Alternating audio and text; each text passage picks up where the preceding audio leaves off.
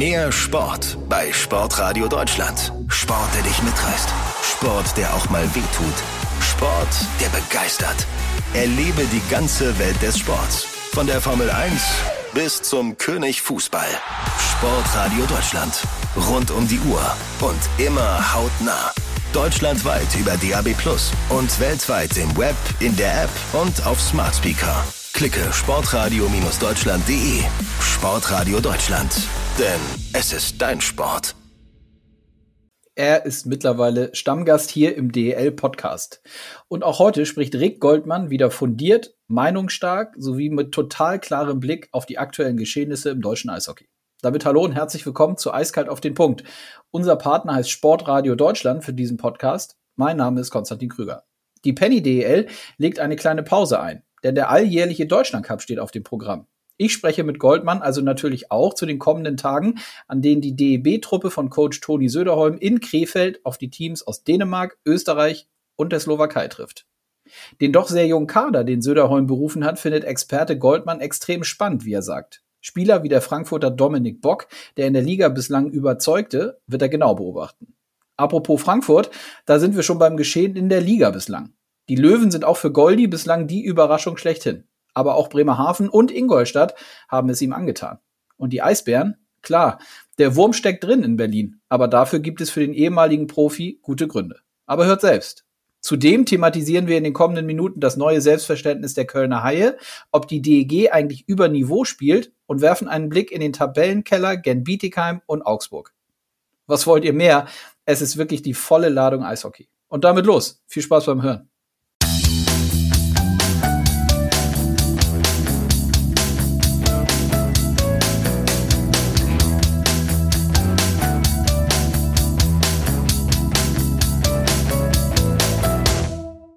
Und damit rein in den aktuellen Podcast diese Woche. Ich freue mich drauf und sage Hallo, Rick Goldmann. Hi, Konstantin, grüß dich. Grüß dich auch.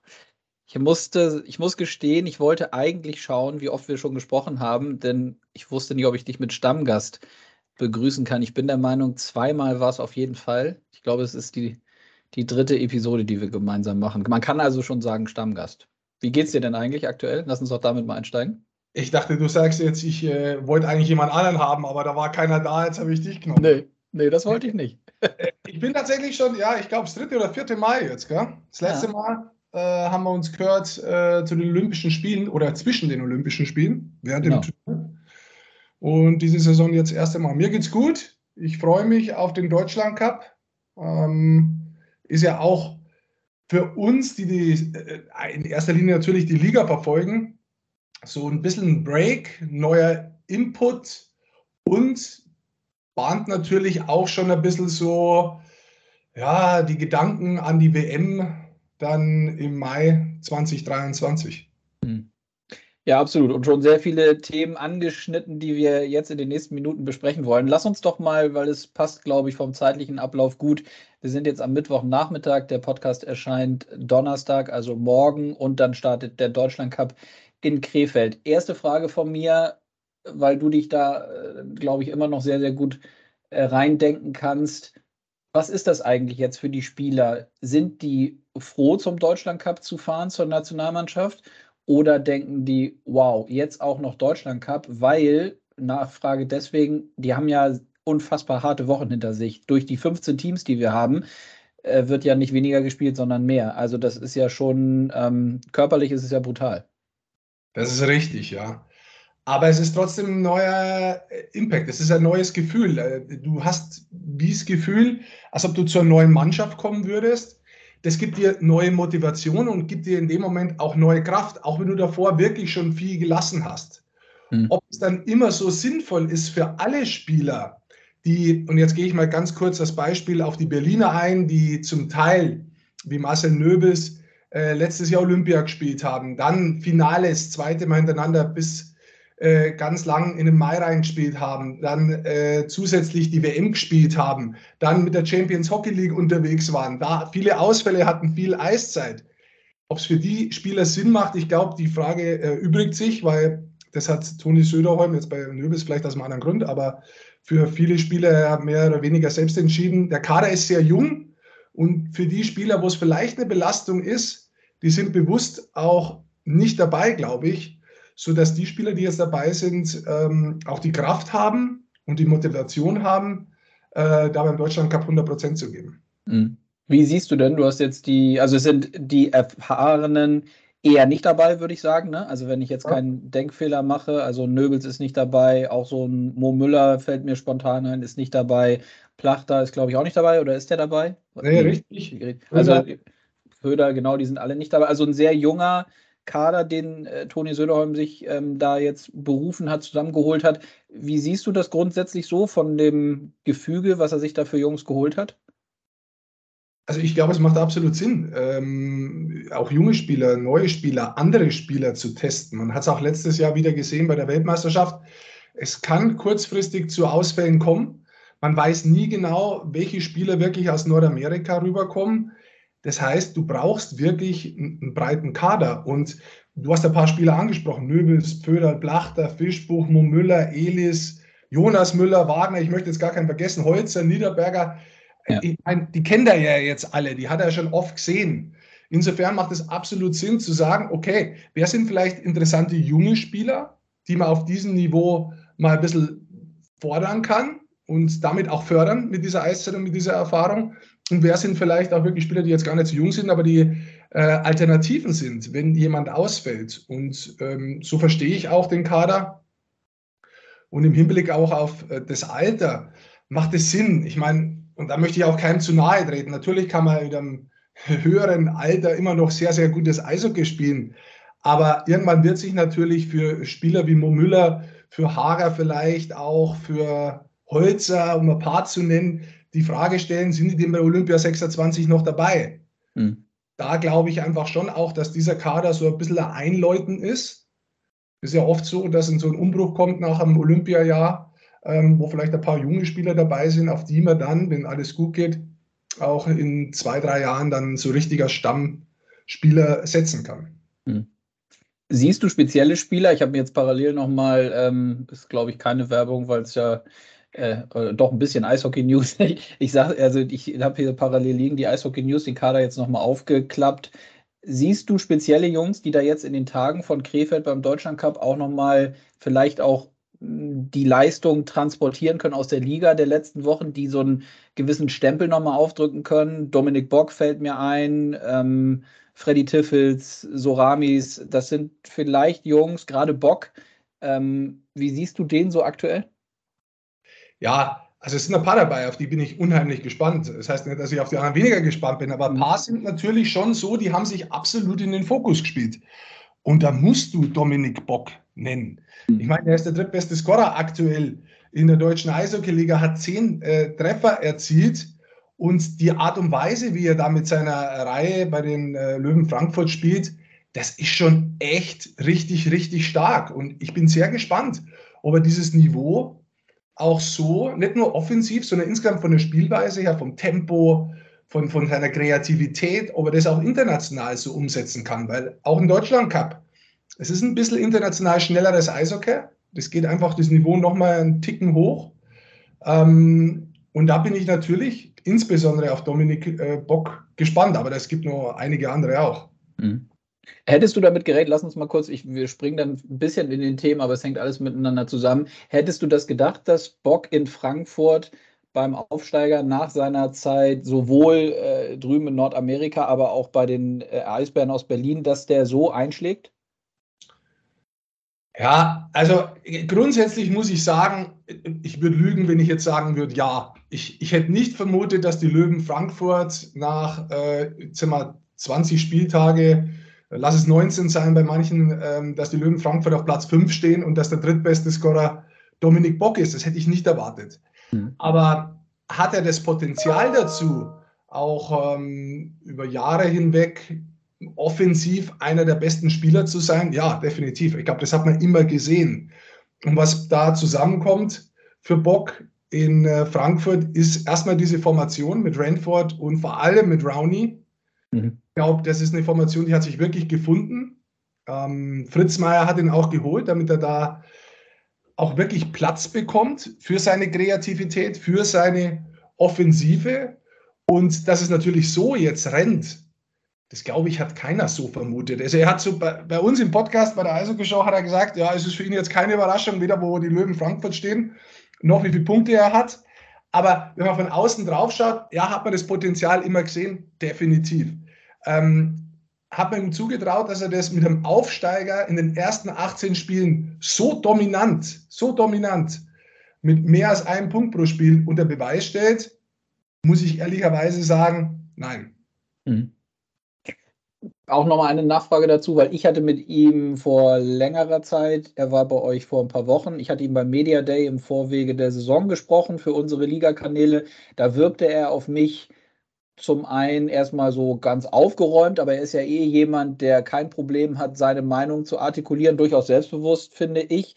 Ähm, hat damals auch schon ziemlich deutlich eigentlich gesagt, dass er wieder rüber will, also dass Nordamerika sein Ziel ist und bleibt. Ist das aus deiner Sicht okay, wenn so ein junger Spieler das dann auch so artikuliert oder denkst du manchmal, hey äh, Junge, jetzt mach doch mal äh, die nächste Saison in der deutschen Eishockey-Liga mit dem Aufsteiger erstmal gut?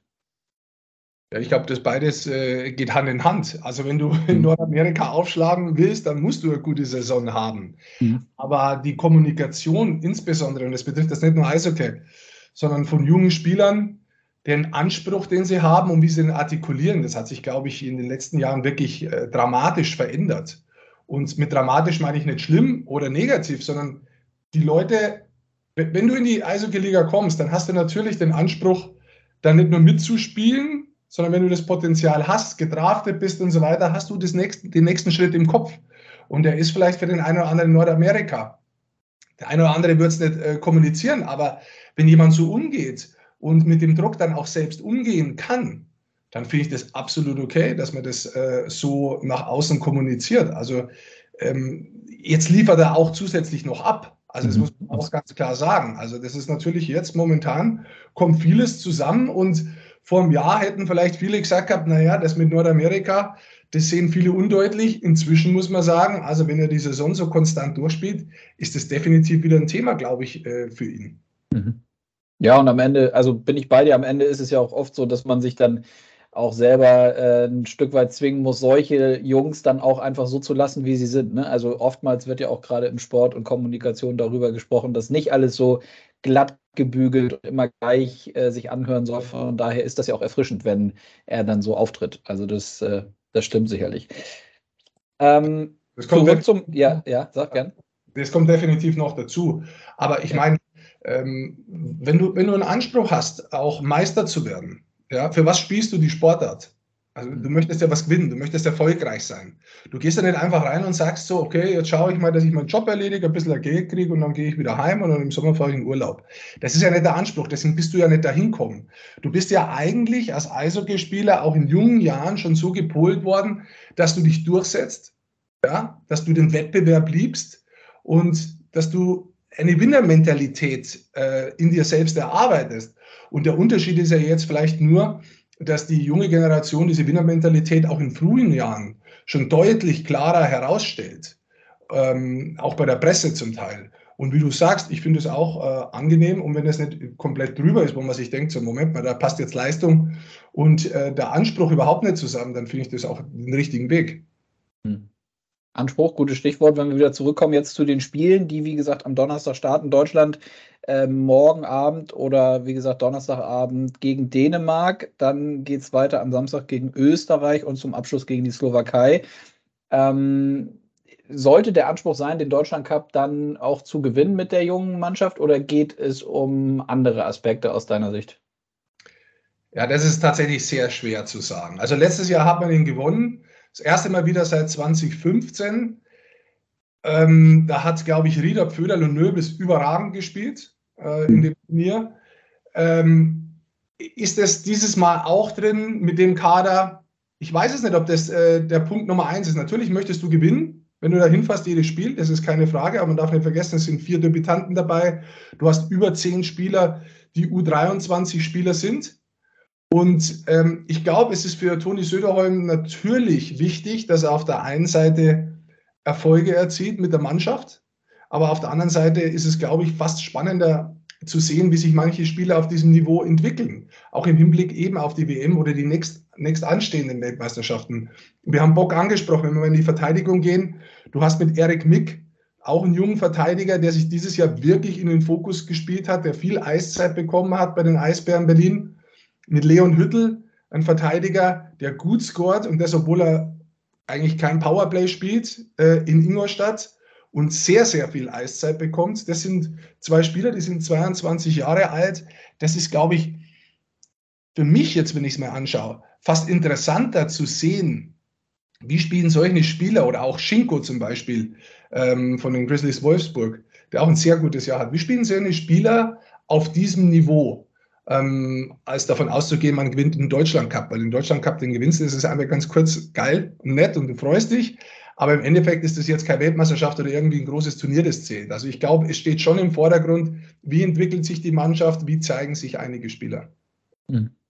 Wenn wir nochmal auf die anderen drei Teams gucken, hat sich ein bisschen geändert. Ne? Also für die, die vielleicht nicht so tief drin sind, nochmal gesagt, sonst die Schweiz war regelmäßig dabei, Russland äh, die letzten Jahre auch meines Wissens eigentlich äh, nahezu immer, wenn ich jetzt keinen Denkfehler mache. Also Starterfeld hat sich dann ein bisschen geändert. Gibt es ein Team, auf das du dich auch besonders freust? Oder wenn wir da vielleicht mal kurz durchgehen, wie siehst du die Dänen zum Beispiel?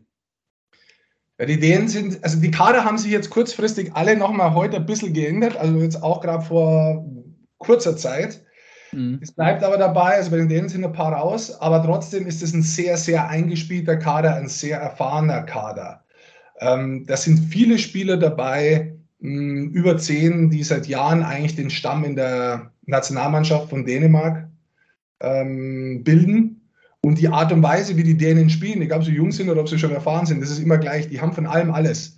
Also sie sind kämpferisch unheimlich stark, die haben aber auch wirklich Qualität, die haben Offensive, können in der Defensive hart spielen. Also das ist wirklich ein Kader, auch so wie er jetzt aufgeboten ist, wenn man mal so drauf schaut, der ist sehr, sehr gut besetzt, weil er im Gegensatz zum deutschen Kader, zum österreichischen Kader und zum slowakischen Kader meiner Ansicht nach noch mehr Erfahrung hat. Und mhm wahrscheinlich, wenn man jetzt so drauf schaut, ist das erste Spiel dann gegen Dänemark auch schon mitentscheidend, ob du gegen die gewinnen kannst, äh, wenn es um den Sieg geht beim Deutschland Cup. Bedeutet also, wenn ich das richtig raushöre, siehst du die Österreicher und die Slowaken jetzt auch mit den Kadern, die für Deutschland Cup nominiert sind, eher so auf einer Stufe oder siehst du da jemanden vorne? Ja, ich sehe die Dänen, wie gesagt, leicht vorne. Ansonsten mhm. würde ich sagen, das ist gleich. Also Österreich hatte erst, einen, wie sie ihn bekannt gegeben haben vor zwei Wochen, da hat Bader, der Teamchef, auch gesagt, das ist der bestmögliche Kader, den ich hier aufbiete. Da waren 16 von der Weltmeisterschaft dabei. Jetzt sind ein paar rausgefallen, es sind ein paar neue dazugekommen. Ähm, der ist nicht mehr ganz so stark, ähm, ist aber unheimlich interessant, weil zwei junge Spieler dabei sind. Marco Kasper, der hat letztes Jahr auch Weltmeisterschaft gespielt, ist dann danach äh, Nummer 8 gedraftet worden von Detroit. Spielt in Rögle noch dieses Jahr, er auch schon 10 Scorerpunkte. Also der hat wirklich Potenzial. Und in der Verteidigung auch mit 18 Jahren David Reinbacher, der in Kloten in der Schweizer Liga in 18 Spielen ähm, 10 Punkte gemacht hat. Und das, mit, wie gesagt, mit 18 Jahren. Also das ist äh, höchst beeindruckend. Und das sind oft auch beim Deutschland Cup so die Sachen, auf die ich schaue, wo ich gespannt bin. Wo geht das Eishockey hin? Was bringen so neue Spieler rein? Was können die? Welche Qualität haben die? Und ich glaube, dass man Österreich schlagen kann. Aber ich bin auch gespannt, wie sich die jungen Spieler da zeigen in diesem Turnier. Ja, also in der Tat für alle Eishockey-Fans natürlich und darüber hinaus ähm, nochmal der Hinweis: äh, einschalten, alle Spiele live bei Magenta Sport und ähm, die deutschen Spiele auch äh, bei Sport 1 sicherlich äh, zu sehen. Das Spiel. Wie bitte? Das Spiel gibt es bei Sport 1. Die Korrekt, richtig. Alle und ausschließlich bei Magenta Sport live und kostenfrei. Perfekt, guck mal, haben wir das auch richtig. Äh, und du bist auch in Action, richtig? Also du wirst in den Tagen von Krefeld zu sehen und zu hören sein? Absolut. Also äh, ich reise morgen an und dann schaue ich mir gleich morgen die erste Partie an, ähm, um kurz nach vier. Österreich gegen die Slowakei, weil Österreich ist dann, wie du gesagt hast, auch schon der zweite Gegner. Mhm. Bei den Slowaken bin ich gespannt, welchen Kader sie dann endgültig haben. Da waren erst viele drin, die auch vor allem in der Verteidigung die letzten Jahre mit dabei äh, sind oder waren. Da sind ein paar rausgefallen. Ähm, trotzdem sind welche dabei, die Weltmeisterschaft gespielt haben, die man kennt. Aber es ist ähnlich wie der deutsche Kader. So ein Kader aus äh, jungen Spielern, aus erfahrenen Spielern und Spielern, die so in den Sprung, am Sprung stehen zur Nationalmannschaft. Also das könnte ein interessanter Kader sein. Hm. Eine Frage noch, die ich interessant finde. Wie bereitest du dich auf diese Spiele vor? Du kannst jetzt morgen das erste Spiel der anderen Gegner schauen bist ja aber sicherlich nicht in der Lage, weil äh, da müsstest du dir auch höchstwahrscheinlich diverse Spiele aus unterschiedlichen Ligen angucken, wenn du dir die anderen äh, Teams anguckst, der Kader. Äh, guckst du dir vorher nochmal spezielle Spiele an der Nationalmannschaft oder sind das denn eher die Spieler, die du aus den, aus den Ligen, aus den Clubs kennst? Wie ist das? Also es ist tatsächlich immer unterschiedlich. Also jetzt beim Deutschland Cup ist es tatsächlich so, weil der Kader sich ja wirklich bis zuletzt ändert. Mhm ähm, ist es so, du suchst ja eigentlich, du schaust ja die Kader erstmal an, wen kennst du, da sind ja oft viele Spieler dabei, die man dann eben aus ähm, Weltmeisterschaften und oder Olympischen Spielen, weil letztes Jahr auch war, die man kennt oder sogar vom Deutschland Cup, zum Teil auch aus der Liga. Ja, mhm. Bei denen haben ja einige auch in der deutschen Liga gespielt. Dann schaut man, wer so Neues dabei ist, wer so im Fokus steht. Und jetzt bleibe ich kurz bei Österreich. Dann sieht man eben, dass Marco Kasper wieder dabei ist. Den habe ich letztes Jahr auch schon gesehen. Ähm, bei der Weltmeisterschaft. Da schaut man natürlich, wie sich der entwickelt hat, spricht da mit dem einen oder anderen. Und dann, wenn ich mir jetzt zum Beispiel morgen Österreich gegen die Slowakei anschaue, dann geht es mir eigentlich nur darum, ähm, ich suche mir so drei, vier Spieler raus, die mich wirklich interessieren. Schaue dann natürlich auch, wie die Reihen sind, das schreibe ich mit, wie die Reihenzusammenstellung ist, mhm. wer das Powerplay spielt, in welcher Position, was sie da versuchen zu machen. Und schaue dann insbesondere auf jeder Mannschaft auf die drei, vier, die ich mir rausgesucht habe und bin aber offen dafür, dass mich jemand überrascht. Mhm. Ja, und das ist dann letztendlich auch die Vorbereitung bei so einem Turnier. Bei der WM ist es deutlich oder bei Olympischen Spielen ist es deutlich umfangreicher. Mhm. Aber trotzdem sehr, sehr spannend. Bei der WM geht es dann höchstwahrscheinlich noch mal tiefer rein. Wie spielt die Truppe schon in den Monaten davor und so? Also das ist jetzt höchstwahrscheinlich, da kann man beim Deutschland Cup ja äh, dann höchstwahrscheinlich auch in den Spielen selber schauen, wie die Truppe dann da so auftritt. Bei so einer WM ist das, da guckt man sich im Vorwege mehr an, höchstwahrscheinlich, ne? Ja, klar. Also ich meine, da geht es ja jetzt auch nur um die Gegner. Also du ja. ist ja oft so, wenn du zum Beispiel, ähm, jetzt spielen wir bei der WM als erstes gegen Schweden, Finnland und USA, dann hast du zwei Tage frei. Das heißt, du hast bis dahin Dänemark, Österreich, Ungarn und Frankreich schon dreimal spielen sehen. Da weißt du, wie die Zusammenstellungen sind, du kennst die wichtigsten Spieler, du weißt, wer der Aufbau ist, die Unterzahl, die Überzahl. Aber die Schweden, die Finnen und die US-Amerikaner musste dann schon gut vorbereitet haben, wobei der Fokus in erster Linie immer beim deutschen Team liegt. Also das ist natürlich das, was wir uns anschauen. So haben wir uns jetzt als Beispiel auch mal die ganzen Tore rausgesucht von Marc Michaelis, die er in der Schweiz geschossen hat, ist da ja ähm, Topscorer bei seinem Team in Langnau, hat mhm. sieben Treffer erzielt, gehört zu den Topscorern in der Liga, also top eingeschlagen in der Schweizer Liga. Und da macht man dann schon Tiefenanalyse. Also da gehen wir her, dann sorgen wir uns die Tore, dann suchen wir zwei raus und das ist dann auch so, wie wir den Spieler letztendlich highlighten im Vorlauf beim ersten Spiel gegen Dänemark. Gut, sehr gut. Ja, wie gesagt, der Deutschland Cup steht äh, aktuell auf der Agenda und wir, wir, machen jetzt trotzdem mal den äh, Dreh zu uns in die Penny DL. Haben schon ein bisschen über die Frankfurter gesprochen. Ist das aus deiner Sicht die Überraschung bislang bis zur Deutschlandcup-Pause oder gibt es aus deiner Sicht noch andere? Oh, muss ich kurz denken. Also es ist, wenn wir positiv jetzt bleiben, ist es wahrscheinlich die Nummer 1 Überraschung. Also Löwen Frankfurt auf Platz 5, das als Aufsteiger ähm, in jedem Spiel eigentlich eng dabei gewesen, nie abgeschossen worden, immer wieder gepunktet, enge Spiele, Wege gefunden, doch noch zu gewinnen. Und dazu mit Dominik Bock, äh, einem jungen Spieler, der so outperformt. Ich glaube, in der Kombi muss man sagen, ist es schon die positive Überraschung Nummer eins. Wenn man jetzt nur drauf schaut auf das, was sich getan hat in der Tabelle als Vergleich zum, äh, zur letzten Saison, dann muss man auf jeden Fall auch äh, Ingolstadt nehmen. Ingolstadt am zweiten Tabellenplatz jetzt, das sind sechs Tabellenplätze besser es ist auch interessant, wenn man sich den Kader anschaut, was sich da getan hat. Da sticht keiner so komplett heraus. Da ist kein Simpson, der irgendwie mit zehn Scorerpunkten vom nächsten das anführt, sondern da ist Stachowiak, Topscorer mit 15 Punkten. Bertrand, Neuzugang, hat da gut funktioniert. Aber dieses, dieses äh, Scoring ist gut verteilt und Garteig und ähm, Reich funktionieren gut im Tor. Also das ist, wenn man so möchte, positive Überraschung Nummer zwei meiner Ansicht nach. Mhm. Äh, was ist mit Bremerhaven? Ich finde, ist das mittlerweile keine Überraschung mehr. Letzte Woche hatte ich äh, so ein, so ein Bremerhaven-Special, sage ich mal, mit Alfred Prey gesprochen und mit Wikingstad. Ähm, war beides sehr nett, aber äh, darüber hinaus machen die ja wirklich jedes Jahr wieder einen sensationellen Job da oben an der Küste. Ne? Ja, also ich habe, ich muss, ich muss zugeben, vor der Saison tippen wir auch so ein bisschen und ich dachte, dass Bremerhaven möglicherweise dieses Jahr ein bisschen Probleme bekommt, weil diese Abhängigkeit vom Karawanken-Express, von Urbas, von Werlic und von Jeglitsch, die werden ja auch nicht jünger. Mhm. Und diese Abhängigkeit, finde ich, hat man schon immer gesehen. Ja? Also wenn Urbas nicht gespielt hat, dann hat man Probleme gehabt, Spiele zu gewinnen ähm, und die Tore sind halt in erster Linie auch von den drei gekommen. Aber äh, es ist halt dieses Jahr komplett anders.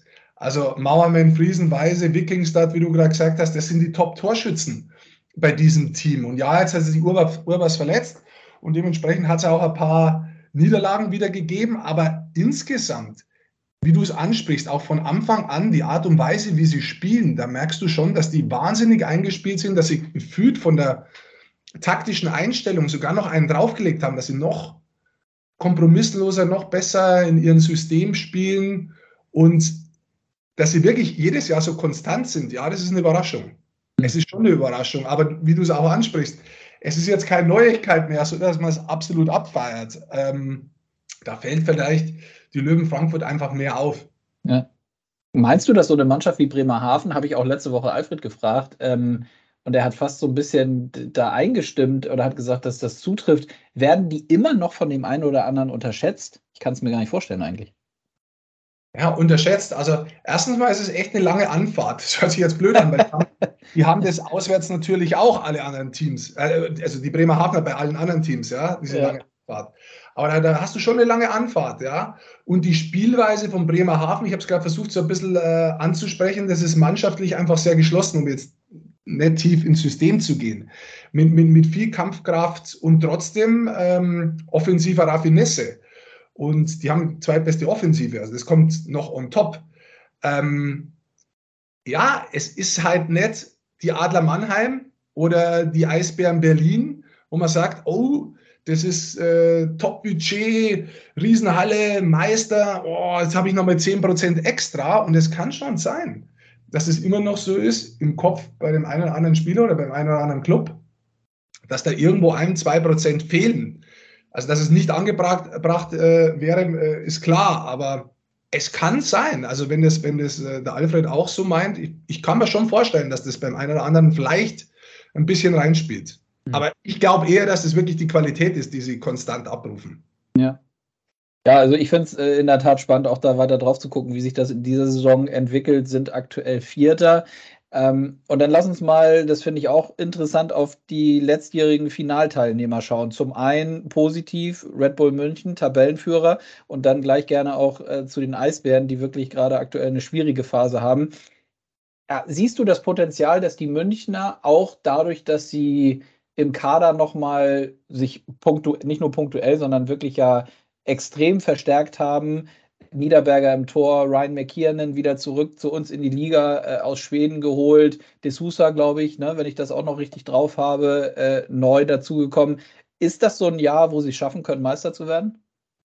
Ich glaube definitiv, dass sie ein Meisterkandidat sind. Ähm, mhm. Ich glaube, dass es ein guter Kader ist.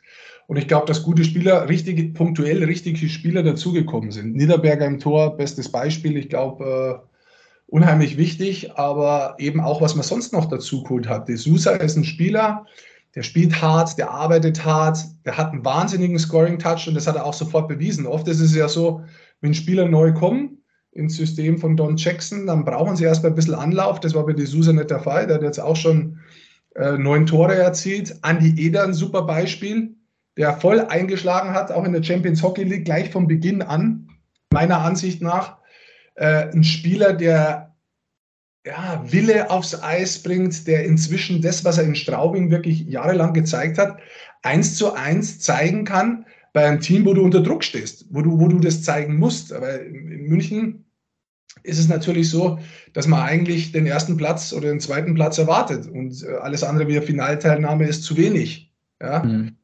Und ähm, da bin ich schon, das finde ich, find ich sehr positiv von, von Andi Eder, wie er sich da entwickelt hat zum Beispiel. Und alles in allem ist es dann eine sehr homogene Mannschaft, die wirklich nicht umsonst auf Platz 1 steht. Mhm.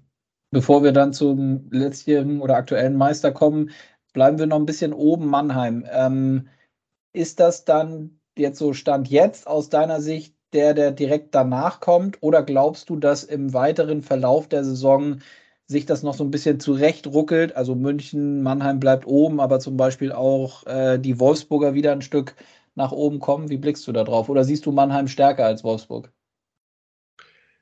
Also grundsätzlich sehe ich Mannheim schon stärker. Also Mannheim ist für mich von, von der Mannschaft her, insbesondere von den Deutschen, ein absolutes Top-Team. Mhm. Ähm, ich, sie hatten wirklich, einige Mannschaften hatten wirklich Pech auch mit den Verletzungen. Ähm, ich meine, Mannheim hat es auch früh getroffen mit Godet raus, dann hat man McInnes nachgeholt, der hat auch nur ein Spiel gemacht, sofort wieder raus, sind zwei Importspieler, die raus sind. Klar, hat es bei anderen Teams auch gegeben, aber insgesamt haben sie schon Qualität und man muss da einen auch wirklich rausnehmen. Matthias Blachter, Wahnsinnssaison bisher, auch die Art und Weise, wie er spielt. Also mhm. das ist wirklich beeindruckend. Also er, hat so viel, er bringt so viel Kraft und Energie aufs Eis das ist ganz große Klasse. Und wenn es so weitergeht, ist momentan Topscorer in der deutschen Eishockey-Liga, wird es auch seit Punkt beste Saison. Mhm. Äh, jetzt haben wir über die Offensive gesprochen. Ich glaube, sie haben auch die wenigsten Gegentore der Liga. Das ist natürlich in der Kombi insgesamt gut und sie haben noch ein paar Importstellen frei. Also die Adler Mannheim äh, ist definitiv ein Team, das gegen Ende der Saison nochmal richtig Fahrt aufnehmen kann.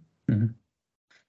Gut, ja, und dann lass uns mal zum, ja, ich weiß nicht, ob man Sorgenkind sagen sollte, aber es ist ja schon äh, eine ja, eine Negativspirale, wo, finde ich, viele gedacht haben, so von Spieltag zu Spieltag, also jetzt werden sie sicherlich das Spiel gewinnen, jetzt geht es in die andere Richtung. Die Eisbären Berlin stehen aktuell auf dem 13. Platz und äh, ja, wie, was ist das für eine Situation? Ich meine, die Saison ist natürlich noch lang, aber ähm, mit 21 Punkten und die Münchner haben 38 ganz oben, äh, das ist ja, also die, die, die anderen werden ja nicht aufhören zu gewinnen, äh, ihre Spiele. Wie, wie blickst du da drauf?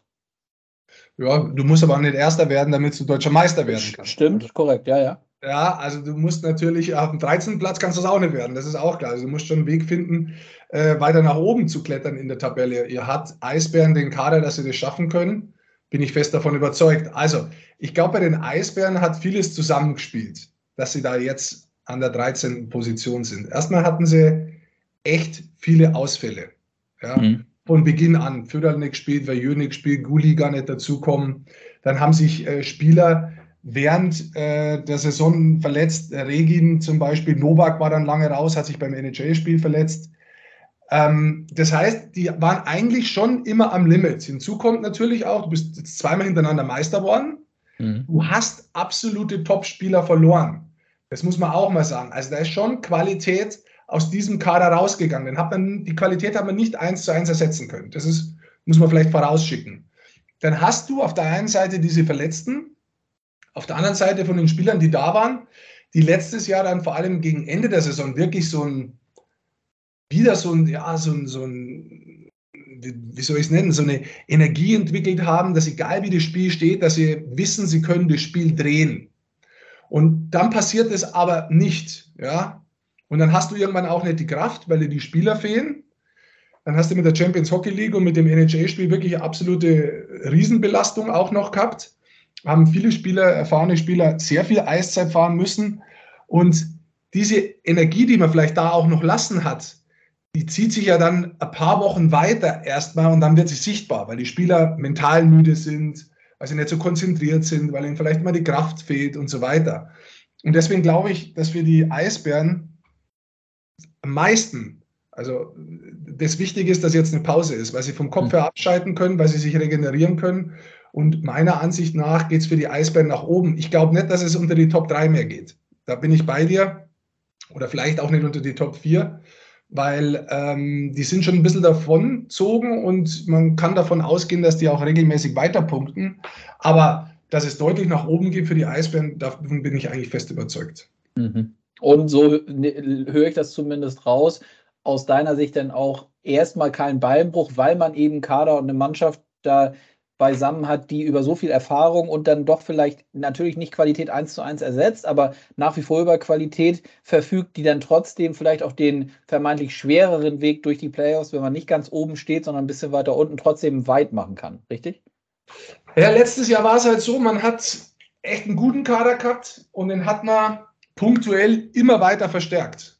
Ja, also da, nehmen wir mal ein Beispiel am Anfang Byron, der hat super funktioniert mit der Reihe Nöbels und mit äh, Föderl. Und dann hast du gegen Ende vom Jahr hast du einfach noch Spieler dazu bekommen. Und der Kader ist immer mehr worden. Und zwischendrin haben wir gedacht, okay, jetzt holen die noch einen, jetzt holen sie noch einen. Was wollen die mit den ganzen Spielern machen? Mhm. Aber äh, als sie dann Ausfälle hatten, war das mit der Unterschied, warum bei, Berlin alles so gut funktioniert hat, weil sie einfach äh, die Qualität hatten. So ein Sängerli, der jetzt momentan in Straubing Topscorer ist, der hat da gar keine große Rolle gespielt. Ein Nikolas B. Jensen, der hervorragend spielt äh, in Bremerhaven dieses Jahr wieder, war letztes Jahr kein großer Faktor bei den Eisbären. Das zeigt eigentlich, wie gut die Qualität war und wie hoch die Quantität der guten Spieler war. Und ja, ich glaube, auf der einen Seite, da fehlt was und das wird man auch nicht so eins zu eins wiederholen können, weil dafür sind schon zu viele Importstellen besetzt. Aber wie gesagt, ich glaube, dass die Qualität gut genug ist, dass man da unten rauskommt, dass man auf einen deutlich besseren Tabellenplatz kommt. Ob es dann nochmal zur Meisterschaft reicht, das ist zu früh zu sagen. Also momentan muss man fairerweise sagen, schaut es eher nicht danach aus. Letzte Frage zu den Eisbären. Torwartpositionen fand ich, war immer irgendwie so, zumindest vielleicht von außen irgendwie äh, gefühlt in der Diskussion, machen die noch was oder nicht. Äh, positiv für dich, dass die Eisbären da nichts gemacht haben und auf einen jungen Keeper wie Tobi Anschitschka setzen? Also ich habe die Spiele gesehen, viele Spiele gesehen mit Tobi Anschitschka und ich muss ganz ehrlich sagen, ich finde, dass er einen richtig guten Job macht. Hm. Ja, sicherlich war es vielleicht am Anfang überraschend, dass man mit Juho Markkanen einen relativ jungen Torhüter mit der Importlizenz ausstattet. Ja, der jetzt auch nicht so eingeschlagen hat, also dass man sagt, oh, da hat man aber Niederberger ersetzt, ja, um das jetzt mal ganz hart zu sagen. Aber das ist ein Weg, den man geht. Das ist wahrscheinlich auch ein Weg, den man gegangen ist, weil äh, LA Kooperationspartner ist und nicht nur das, sondern weil, weil auch ähm, der Besitzer den LA Kings gehört. Und letztes Jahr hat man dadurch ja auch den einen oder anderen Spieler bekommen, wo das gut funktioniert hat. Also insofern, ich weiß nicht, ob die Torhüterposition äh, das Problem Nummer eins ist. Ich sehe es nicht so. Also ich finde, dass Tobi Anschitschka, ich bin sehr gespannt, auch jetzt beim Deutschland Cup auf ihn, bisher für die Berliner wirklich einen guten Job macht. Mhm. Bevor wir ganz runtergehen in den Keller und uns so ein bisschen äh, Bietigheim und Augsburg und dem ja, vermeintlich jetzt schon Abstiegskampf widmen, finde ich noch interessant und würde ich gerne nach den Kölner Hain fragen. Ich finde, dass die anders auftreten und auch anders von der, von der Kommunikation anders davor sind als in den Jahren eben davor. Äh, haben wir 50-jähriges Jubiläum gefeiert. Ich glaube, nicht nur deswegen sagen sie, sie wollen wieder sukzessive Schritt für Schritt zurück an, auf die vorderen Plätze. Nimmst du das auch so wahr und hält das Sportliche damit Gleichschritt aus deiner Sicht? Also wenn man jetzt vergleicht, äh, Saison, diese Saison versus letzte Saison, dann ist, muss man sagen, von den Punkten her ist es ziemlich ähnlich. Also da gibt es kaum Unterschied. Ähm, ich glaube aber auch, dass das Auftreten ein bisschen anders ist. Also es hat schon einen ordentlichen Umbruch gegeben mhm. bei Kölner Hain. Ja, und ich finde auch, das merkt man. Ich finde, dass äh, Maxi Kamera hervorragende Saison bisher spielt. Ähm, ich glaube, dass Nick Balen absolut der Verteidiger ist, für den man ihn auch geholt hat. Überzahl, überragend, brutale Spielübersicht. Ähm, war einer der Topscorer und der besten Verteidiger lange Jahre in der russischen Liga. Ich finde auch, ähm, dass die Mannschaft anders auftritt. Mhm. Ich glaube aber, dass sie an manchen Stellen es noch versäumt haben, dann die Punkte einzufahren, dass es auch in der Tabelle sich widerspiegelt. Aber es, es hat einen großen Umbruch gegeben. Und auch da ist es oft so, wenn neue Spieler dazukommen, so eine Pause, die Deutschland Cup Pause, ist da oft ganz gut, weil dann kommt man mal weg, vier, fünf Tage von der Eishalle, hat da frei, äh, macht man gar nichts, sieht die Familie, trainiert nicht und man kommt mit einem neuen Elan zurück und oft rutscht dann alles enger zusammen. Also man sagt ja auch oft, dass gute Mannschaften nach dem Deutschland Cup einen Sprung machen und nach der Februarpause den nächsten Sprung machen. Mhm. Und wenn man sich das anschaut, das war zum Beispiel bei den Berlinern letztes Jahr nach dem Februar wirklich zu erkennen, dass die da nochmal einen Sprung gemacht haben und den haben sie dann auch konstant beibehalten durch die ganzen Playoffs weg. Und äh, es bietet sich jetzt an, nicht nur, weil sie äh, wirklich, dann gehen wir aber auch ganz runter, aber ich muss jetzt noch einmal zum rheinischen Konkurrenten fragen. Die Düsseldorfer EG äh, stehen auf dem achten Platz. Ähm, wie blickst du da drauf mit der Fragestellung, ist das wieder bislang eine Saison, wo diese junge Truppe überperformt? Ich habe auch vor der Saison mit Alex Barter und Philipp Gugula im Hinblick auf die 1000 Spiele, die sie erreichen können, gesprochen. Und Alex Barter hat ganz klar gesagt, ey, letzte Saison haben wir überperformt, wirklich die ganze Saison. Und das ging doch wieder so los, oder? Siehst du das anders? Hm. Also, wir haben jetzt ein paar Ausfälle gehabt, die natürlich. Ähm, die haben richtig wehgetan, ja. Mhm. Äh, richtig wehgetan haben. Ähm, wenn man sich das anschaut, jetzt ist auch O'Donnell dann natürlich noch raus. Also, ich würde nicht sagen, dass sie überperformen, sondern ich meine, die haben mit Haukeland echt einen guten Torhüter geholt, der ihnen mhm. hinten schon mal die Möglichkeit gibt, auch Spiele zu gewinnen. Momentan, du hast es angesprochen, stehen sie in der Tabelle auf dem siebten Platz äh, mit, mit Wolfsburg punktgleich. Ähm, das ist schon so eine Position, wo ich gesagt hätte, da wo, wo die Düsseldorfer hingehören. Also da sind echt gute deutsche Spieler drin, junge deutsche Spieler drin, aber eben auch ähm, Führungspersönlichkeiten drin, wie zum Beispiel Bartha, aber du hast Fischbuch, du hast Tobi Eder, der noch einen Schritt gemacht hat, Philipp Gogula, der zurückgekommen ist, El, der sich weiterentwickelt und auch schon sechs Tore hat. Also das ist schon ein Kader, der auch gewachsen ist, zum Teil über die Verteidigung mit deutschen Spielern wo ich jetzt nicht sagen würde, dass der überperformt, sondern ich finde, das ist eine Mannschaft, die sehr vom Teamgefüge herkommt. Und äh, da, wo sie jetzt stehen, hätte ich sie jetzt auch so eingeordnet, um ehrlich zu sein. Okay, gut. So, und dann gehen wir runter in den Keller. Bietigheim will, glaube ich, keiner denen zu nahe treten, wenn man sagt, ja, das ist jetzt keine so große Überraschung in der äh, zweiten Saison, wenn die ein bisschen weiter äh, runterrutschen und da die ganze Zeit irgendwie kämpfen müssen, da wieder rauszukommen. Aber wie siehst du Augsburg im vielleicht, im Vergleich vielleicht auch dann zu Schwenning, Iserlohn, die doch schon ja, weitaus mehr Punkte haben? 14 hat Augsburg und Iserlohn 23, Schwenning 24. Ja, bei Bittigheim muss man schon sagen, die haben natürlich äh, wichtige Spieler verloren. Mit ja und mit Rainford. Das ist einfach so. Letztes Jahr waren sie unheimlich abhängig auch von Aito Kallio im Tor. Der war wieder verletzt, der hat nur sieben Spiele bisher gemacht. Äh, Wilki funktioniert sehr gut. Der hat elf Tore, aber das Problem ist einfach die Gegentore bei Bittigheim. Die haben 72 Gegentore gefressen, das sind die meisten der Liga und Braun war da natürlich jetzt auch noch verletzt, der dann wirklich fehlt. Du merkst einfach, dass die Qualität da insgesamt nicht so da ist. Und ich habe es auch vor der Saison gesagt, und das ist auch nicht despektierlich, aber mit dem Kader kämpfen sie definitiv gegen einen Abstieg. Also das ist das Ziel Nummer eins, ähm, dass sie da unten rauskommen. Mhm. Hahn sehe ich es eher weniger. Dass Augsburg noch weniger Punkte hat, und jetzt komme ich auf der Frage, das hat mich tatsächlich überrascht. Also mhm. überrascht. Und wenn man auch drauf schaut, ähm, Vergleich letztes Jahr, Deutschland Cup zu Vergleich dieses Jahr, dann ist es das Team, das mit die meisten Punkte im Quotienten verloren hat, also mit über 0,5 Punkte durchschnittlich weniger hat. Und ähm, also die letzten Spiele waren schon so, wo ich sage, boah, die versuchen wirklich alles, die kämpfen hart, aber irgendwie kriegen sie die Tore nicht rein.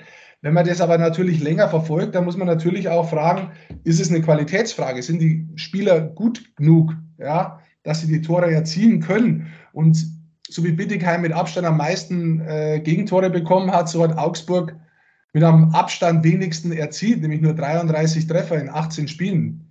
Also das ist weniger als zwei im Durchschnitt pro Spiel und da wird es halt schwer. Das muss man ganz ehrlich sagen. Da wird es einfach schwer, Spiele zu gewinnen, wenn LeBlanc, der ein Topscorer ist mit 10 Scorerpunkten, Pampel äh, ist verletzt, der letztes Jahr eine sehr starke Saison gehabt hat, der hat überhaupt nicht gespielt. Dann war Endras verletzt, Wasowski noch verletzt.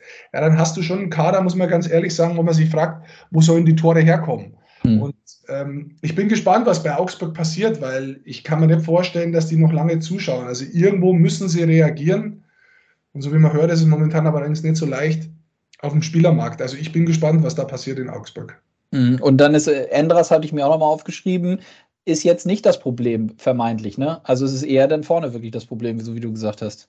Endras kommt, glaube ich, zurück nach der Deutschland Cup Pause. Äh, ja. Aber Endras hat ja jetzt auch noch zusätzlich gefehlt, wie du äh, richtigerweise ja. sagst. Ja. Aber äh, ich meine, das Problem ist, Tore zu schießen. Ich glaube, die letzte Partie hat man gegen Mannheim in Verlängerung 1-0 verloren. Ist das korrekt? Mhm. Ja, ich glaube ja.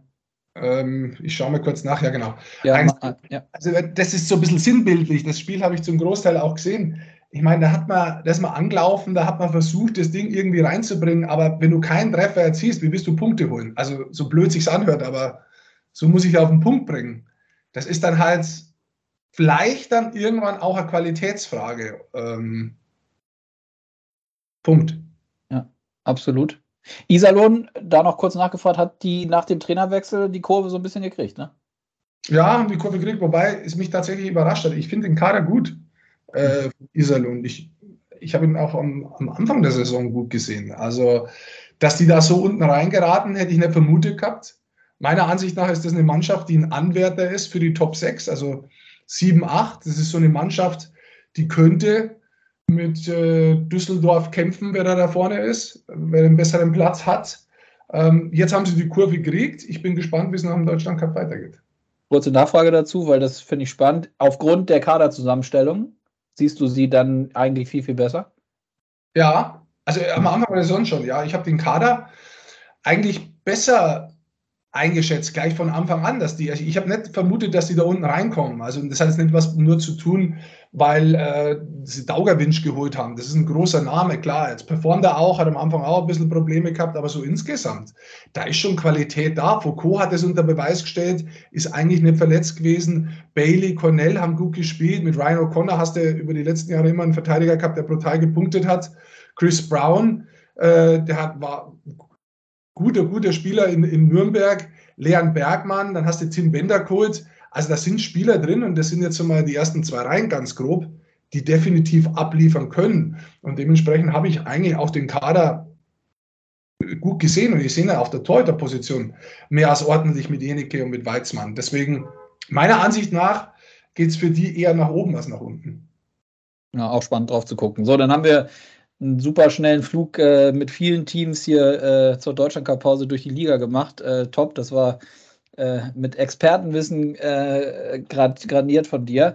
Ähm, lass mich noch einmal fragen, finde ich auch interessant, wie siehst du die Qualität der Liga aktuell, auch im Hinblick auf die, ich hatte das angesprochen, dass im Moment ja wirklich aufgrund der 15 Teams äh, viel gespielt werden muss, auch oft die Spieltage unter der Woche, Dienstag, Mittwoch, Donnerstag.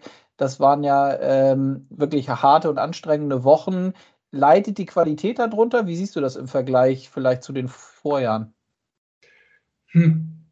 Also, das ist tatsächlich ein bisschen schwierig zu beurteilen, weil man hat so nimmer, also durch das Corona-Jahr und immer wieder Spiele, wo auch keine Zuschauer da waren, mhm. sind die Spiele tatsächlich schwieriger einzuschätzen. Also, wenn man draußen sitzt, man hat das Gefühl, wenn da keine Stimmung von, von den Rängen kommt, ist das Spiel anderes. Man kann das einschätzen dann in dem Moment, aber das eins zu eins zu projizieren und, und zu vergleichen, ist extrem schwierig. Also für mich jetzt. Mhm ähm, bin ich, ich gehe jetzt mal woanders hin. Ich bin kein Freund von, von 15 Teams in der deutschen Eishockey-Liga, weil ich insgesamt glaube, dass die Qualität nicht da ist. Muss ich ganz ehrlich sagen. Also, ähm, dass die Qualität, man, man, sagt zwar immer, dass die Liga so ausgeglichen ist und dass jeder jeden da schlagen kann. Nee, bin ich nicht. Wenn man mal drauf schaut, wie, wie groß der Abstand vom 15. zum 1. ist, dann kann nicht jeder jeden schlagen.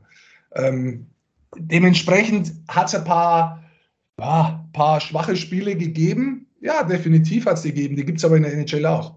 Mhm. Also, da kannst du auch mal ein Sonntagnachmittagsspiel dir anschauen, wo eben nicht Teams spielen, die ganz vorne sind im Playoff-Rennen sind, die weiter unten sind. Da denkst du auch so, okay, das war es jetzt eigentlich nicht wert. Da hättest du auch irgendwas anderes anschauen können. Aber das hat natürlich zum einen damit zu tun, wie du es angesprochen hast, dass viele Spiele vielleicht waren, dass viele Mannschaften auch viele Verletzte hatten.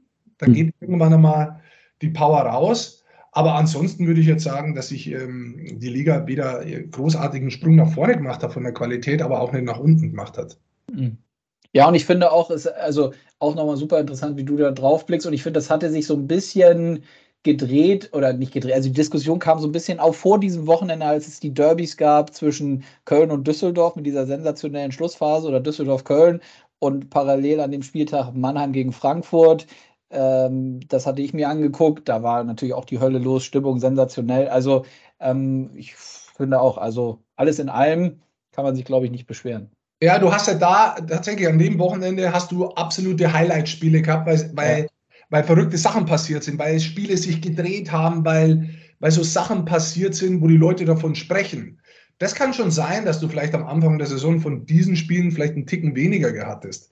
Aber das hat oft nichts mit Qualität zu tun, sondern das ist auch oft, wie sich ein Spiel entwickelt oder wie gerade die Situation ist. Also das würde ich jetzt nicht unbedingt auf Qualität äh, schieben, sondern das hat was mit Spektakel zu tun.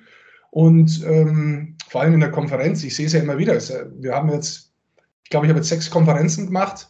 Da waren zwei dabei, die waren absolut ruhiger. Hat aber auch damit zu tun gehabt, glaube ein Spiel ist ausgefallen mit dem Loch im Eis, dann ist die mhm. Mannschaft spät gekommen und so weiter. Dann ist ein bisschen was auseinandergelaufen, da war nicht so ein Spektakel da.